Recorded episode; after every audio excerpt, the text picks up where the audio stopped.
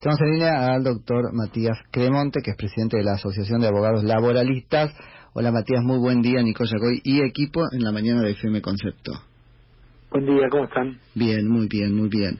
Bueno, Matías, este, te hemos leído preocupados respecto de la normativa que existe. Bueno, en principio vos me dirás si cumple esa función para resguardar los derechos de los trabajadores en este contexto de coronavirus, ¿cierto? Sí, a ver, eh, en realidad por un lado, la normativa que el Estado Nacional viene dictando, por lo menos para atender las consecuencias sociales vinculadas al mundo del trabajo, son bastante contundentes, ¿no? Sin lejos, la prohibición de los despidos es una medida que no tiene precedentes en Argentina y en el mundo no han sido tantos los países que la han tomado, a pesar que sí, hay algunos que lo han dictado. La medida que más nos preocupa en el sentido de tu pregunta es aquella que nació como, como una posibilidad excepcional de reducir salarios en el marco de las suspensiones. Luego, como recordarán la,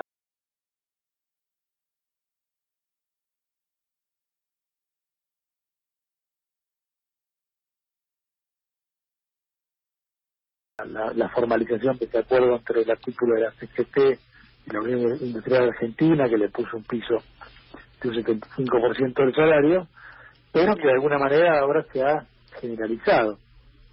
Se han dictado algunas normas que incluso aceleran o posibilitan una homologación muy rápida de esos acuerdos y eso que nació como una excepción se ha convertido en la regla, ¿no? La mayoría de los trabajadores que están cumpliendo con el, aislamiento obligatorio, ven reducido su salario. Y eso, bueno, claro que es una, una preocupación. Primero porque es una cuestión de, de, de fondo, si se quiere, por lo menos visto desde el punto de vista del derecho laboral, que es que no se pueden reducir los salarios, ¿no? Existe un sentido progresivo de la normativa que impide que haya una regresión. Pero más allá de esa discusión, que hace que no menor porque hace al derecho de los trabajadores a que su salario no sea reducido en ninguna circunstancia, ni siquiera en una emergencia.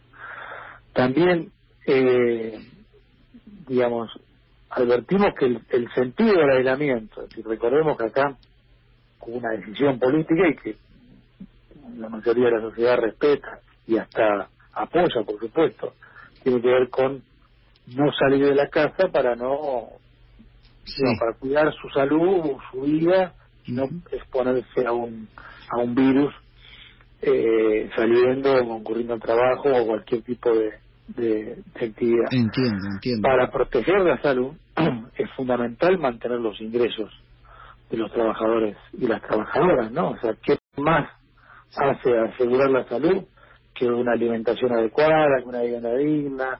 Es decir, todo lo que hace al contenido del salario. Estamos hablando de la mayor parte de la población que solo vive el salario, que no tiene otra posibilidad Eso, trabajar, mantener el ingreso hace también a mantener una vida en condiciones sanitarias eh, saludables. ¿no? Eso, doctor, está muy, muy claro. Este, yo lo, lo, entiendo, entiendo el argumento. Ahora, el derecho bueno, también la política cuando hace derecho, ¿no?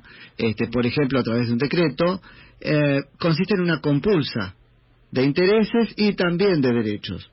Eh, y en este caso creo que también pasa eso, ¿no? Yo lo escucho y entiendo muy bien su argumento, ahora es unidireccional. ¿Esto no es una crisis para todos? Porque si no, eh, pensando en voz alta, ¿no? Vamos a un sistema totalmente artificial. Eh, no te dejo trabajar, no te dejo despedir y hacemos como que todo funciona, pero no funciona, no se compra, no se vende, no se genera, ¿No? Digo, ¿es crisis para todos o es crisis solo para los trabajadores? Es crisis para todos, indudablemente. De hecho, una crisis muy grande. Es indudable las consecuencias económicas de una parálisis de esta, de esta característica y además que van a seguir, evidentemente, por mucho tiempo y encima a nivel mundial. No, no, sería necio desconocer esa situación y ampararse solo en la imposibilidad de afectar derechos sociales. Ocurre, por un lado, que no todos los empleadores son lo mismo. Es cierto que seguramente haya pequeñas empresas o comercios o empleadores que, frente a estas circunstancias, eh, van a ser muy difícil pagar un salario. Por eso las ayudas del gobierno fueron realmente muy importantes, llegando al caso eliminar casi la totalidad de las cargas sociales, bueno, alguna suerte de apoyo eh, respecto al crédito y hasta pagar el 50% del salario. Mm. Eh, y hay empresas grandes que no, no está tan claro que hayan, que tengan esta esta necesidad imperiosa de recurrir. Estamos viendo estos días, no sé si ustedes lo han seguido, pero las noticias, digamos, grandes empresas que hasta sus gerentes más importantes terminaron cobrando ayuda y acá se generalizó un apoyo estatal sin siquiera hacer una verificación de si todas las empresas lo necesitan, como sin duda muchísimas sí, pero otras tal vez no, y no se controla qué pasó en los últimos años, si todas las empresas están en la necesidad, digo, su balance, más allá de obviamente reducir su rentabilidad en estos meses, por ahí tienen espalda para hacerlo, y entonces al no direccionar la ayuda, termina beneficiándose quien tal vez no quiere, no, no, no necesita, y otros que sí, digo, podría entonces la misma ayuda que se está otorgando en este momento pedir para que haya empresas que no tengan que eh, pagar nada nada de salarios. En eso no habría problema. Ahora tal vez la ayuda es poca y hay que digamos hay que intensificarla y es el Estado el que tiene que hacerse cargo porque la teoría del esfuerzo compartido mm. es una teoría que existe en el mundo del derecho pero no en el, en el derecho al trabajo no es siempre aplicable, porque no es lo mismo, repito, un trabajador que un empleador. Claro, pero no podemos terminar, doctor, tal vez, ¿no? En una cosa que en, en, afán tuitivo y de proteger a los eh, trabajadores, los terminamos condenando a la falta de trabajo en cuanto me dejen despedir, ¿se entiende? Porque es muy grave la situación, ¿eh? Yo creo que nos están condenando al despido. No, no, no, claro que sí a eso iba. Iba que entonces, eh, no tengo duda que es como muchos otros países del mundo, es el Estado el que tiene que entonces intervenir en ese en ese caso. Claro, eso nos lleva a otra discusión, ¿no? qué tema interesante, sí, qué tema interesante, porque entonces eh, la escuchamos a Vallejo, ¿no? Hace unos días, y entonces ya la pregunta sería otra vez la compulsa de derechos. Eh, sostener al trabajador, ¿vale que el Estado entre de accionista en mi empresa? Yo creo que no. No lo sé, eso muchos países del mundo lo han hecho. Eh, tiene que ver con, con que si el Estado de algún modo subsidia una empresa, que esa empresa no puede devolver ese, ese dinero, pueda de algún modo eh, retribuirlo mientras tanto con acciones, no lo sé, es una posibilidad, no es, no es descabellado pero lo que no hay ninguna duda, más allá de ese resultado o no, es decir, de, cómo se afecta eh, eh, eh, eventualmente el, el derecho de propiedad, cómo pagan las empresas esa, ese subsidio o ese, o ese, o ese apoyo, lo que evidentemente hay que rediscutir es el sistema tributario argentino, ¿no? El sistema impositivo que es absolutamente regresivo el, el impuesto que más recauda en Argentina es el IVA. Paga lo mismo un desocupado o una persona con escasísimos ingresos que un gerente de, empresa, ¿no? Todos pagan el 21% de IVA por, por un litro de leche. No se no tributan las rentas financieras. Es decir, hay, hay una, una gran desproporción en cómo se aporta al Estado cuando no hay ninguna duda que es el Estado en estas circunstancias el que debe terminar eh, poniendo la, parte más importante para afrontar las consecuencias de esta de esta crisis. Entonces, bueno, habría que rediscutir eh, de dónde surgen los, los fondos del Estado para que no haya unas consecuencias tan tan grandes. Matías, buen día. Vanina lo saluda, colega. Eh, doctor, consulta. La Asociación de Abogados Laboralistas materializó de alguna manera esta, por supuesto adhiero, ¿no? Pero digo, materializó de alguna manera esta denuncia, esta cuestión que usted nos plantea, este, de, la violación de estos convenios laborales, del principio de renunciabilidad. Yo estuve leyendo en detalle este, manifestaciones y la verdad es que es cierto, digamos, en el un primer decreto de necesidad de urgencia, que fue el 329, este, prorroga, digamos, perdón, este, se, se prohíbe la suspensión y los despidos por 60 días. Ahora fue prorrogado. Y por otro lado, el primer DNU dice que la gente tiene la continuidad en el trabajo y el 100% de los salarios, digamos.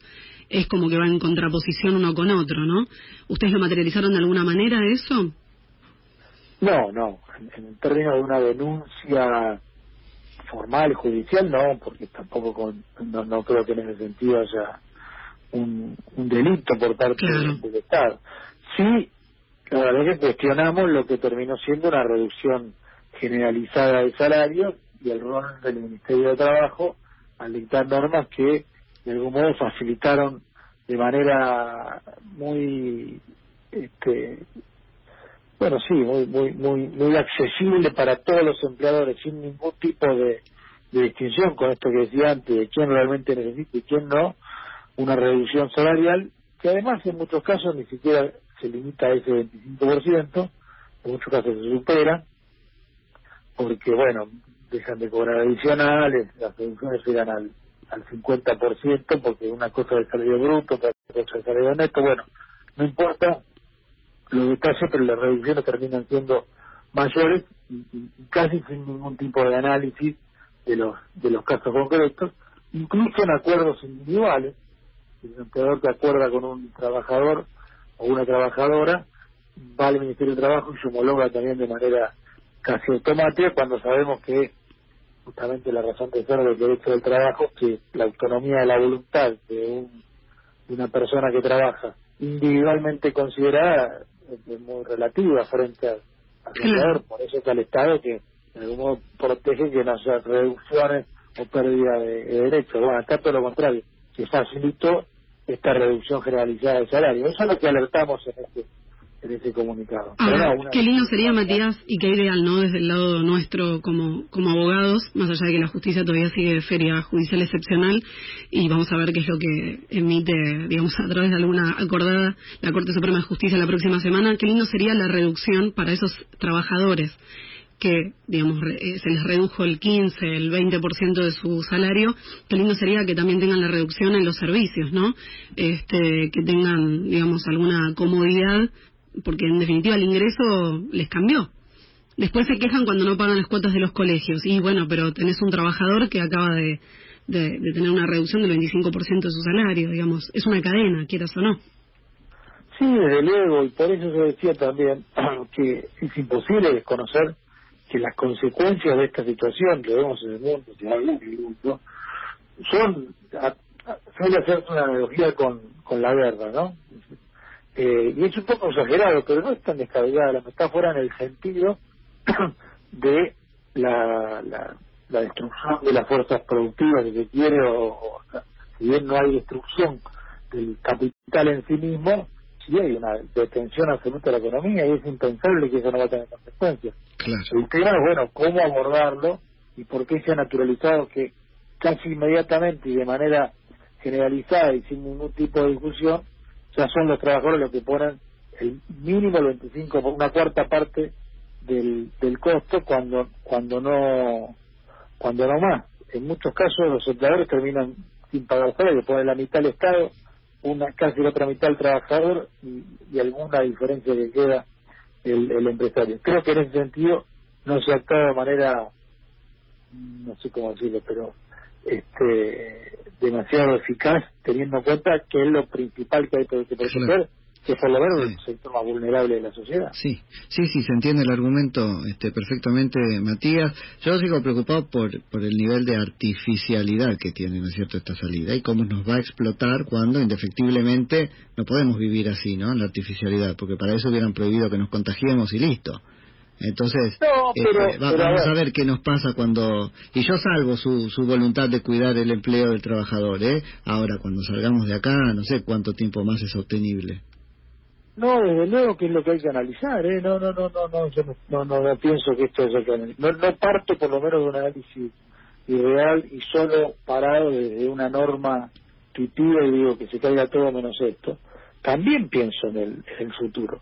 Pensemos que este gobierno que asumió el 10 de diciembre, o sea, muy poquito tiempo de, de gestión, digamos, fue apoyada por la mayoría de la población, en función de que propuso para enfrentar una crisis económica y una recesión muy grande en los últimos años, reactivar la economía justamente con una suerte de shock distributivo que impulse la demanda, que impulse el consumo, que eso impulse la producción, que impulse el empleo, ¿no? De algún modo, ese era el, el, sí, sí, sí.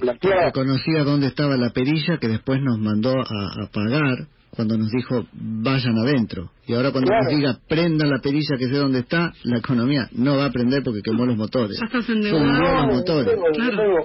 Lo que quiero decir es que aún pensando cómo salir de una crisis tan grande como la que va a dejar esta situación, a ver, el mundo ha tenido crisis muy importantes. La que se compara justamente con esta crisis es la Gran Depresión, ¿no? Así es, sí, sí, sí, Estados Unidos, para salir de la crisis del 30, aumentó salarios, en, bueno, lo que se llamó el, el, el, keynesianismo, de algún modo aplicado, sí, Google, implicó eso justamente, una política de crecimiento del consumo, de crecimiento de la producción a través de los aumentos de los salarios para poner de vuelta en marcha esa rueda. También pienso en eso cuando digo que reducir salarios es, es contraproducente, porque vas a tener que salir de esto y quién va a consumir para poder volver a, producir y que esta rueda se ponga nuevamente en marcha. Sí, sí, o quién va.